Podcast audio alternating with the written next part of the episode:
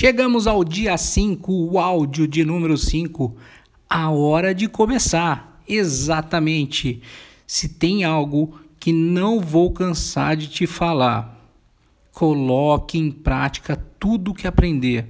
Não adiantará nada estudar, estudar, estudar, se nunca colocar em prática.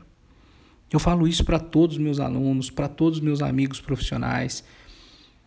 A gente deve estudar sempre, mas a gente tem que colocar em prática. Botar a mão na massa, testar tudo que está aprendendo, verificar.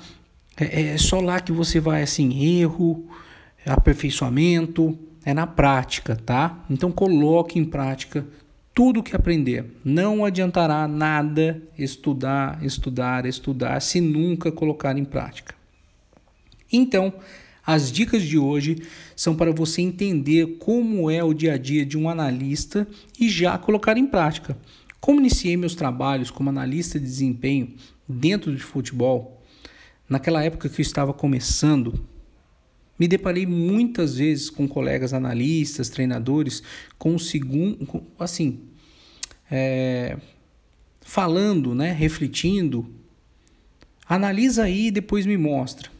Talvez alguns de vocês já tenham sofrido isso, é, é, ou se você que ainda não entrou diretamente para essa prática, você vai encontrar assim, chegar num, num, num treinador algum colega analista e falar assim, olha, eu quero entrar nessa área, estou querendo começar meu trabalho. A pessoa fala para você assim, analisa aí e depois me mostra. Nós passamos quatro dias, quatro áudios aqui falando da importância do planejamento, entender quais são os objetivos do clube, os objetivos do treinador, quais são as informações né, a serem trabalhadas e habilidades desenvolvidas que devem ser desenvolvidas pelo analista. Então eu falo assim: é, meu Deus, quando eu encontro assim, ah, analisa aí, depois me mostra, é, talvez seja um momento desesperador Vou classificar esse momento como um momento desesperador, pois na ansiedade de fazer um bom trabalho, nada vem na sua cabeça. Você já passou por isso? Provavelmente sim. Talvez não seja na situação da análise de desempenho dentro do futebol. Mas, ah, então faz isso. Você fala, meu Deus, e agora o que, que eu faço? Tá? Será que devo quantificar os passes certos e errados? Será que devo quantificar as finalizações certas e erradas? Daí você acaba querendo analisar tudo, tudo, tudo, tudo possível, imaginável dentro do treino, dentro do jogo e acaba se perdendo e as informações não são produtivas. Acaba tendo informação demais, relatórios extensos, gigantescos que nunca serão lidos. E assim por diante. Vamos fazer aquilo que rotineiramente alguns fazem, né? É, para poder melhorar essa situação dentro do futebol. Então, como é que. Assim. Se você, em algum momento, dentro do futebol, dentro desse seu processo de análise, tiver algum momento desesperador, acredite que isso venha da falta de planejamento. Tá?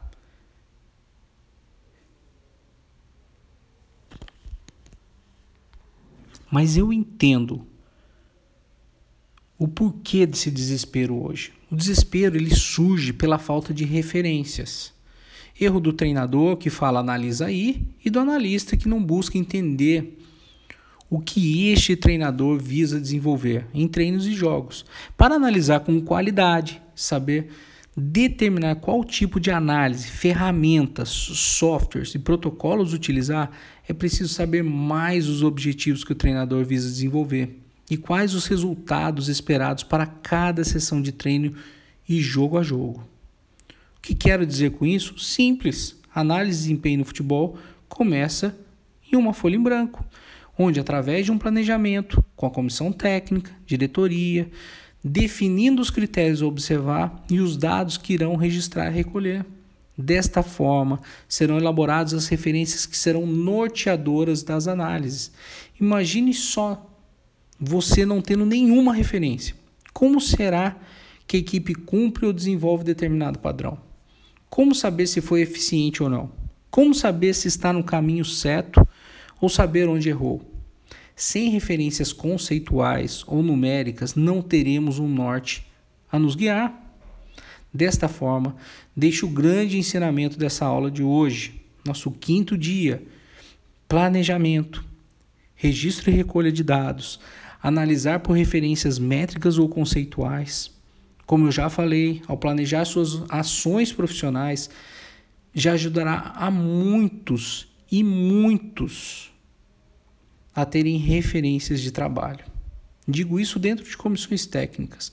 Você estará um passo à frente para se tornar um analista de desempenho que fornece informações que fazem sentido, que são produtivas. Ok?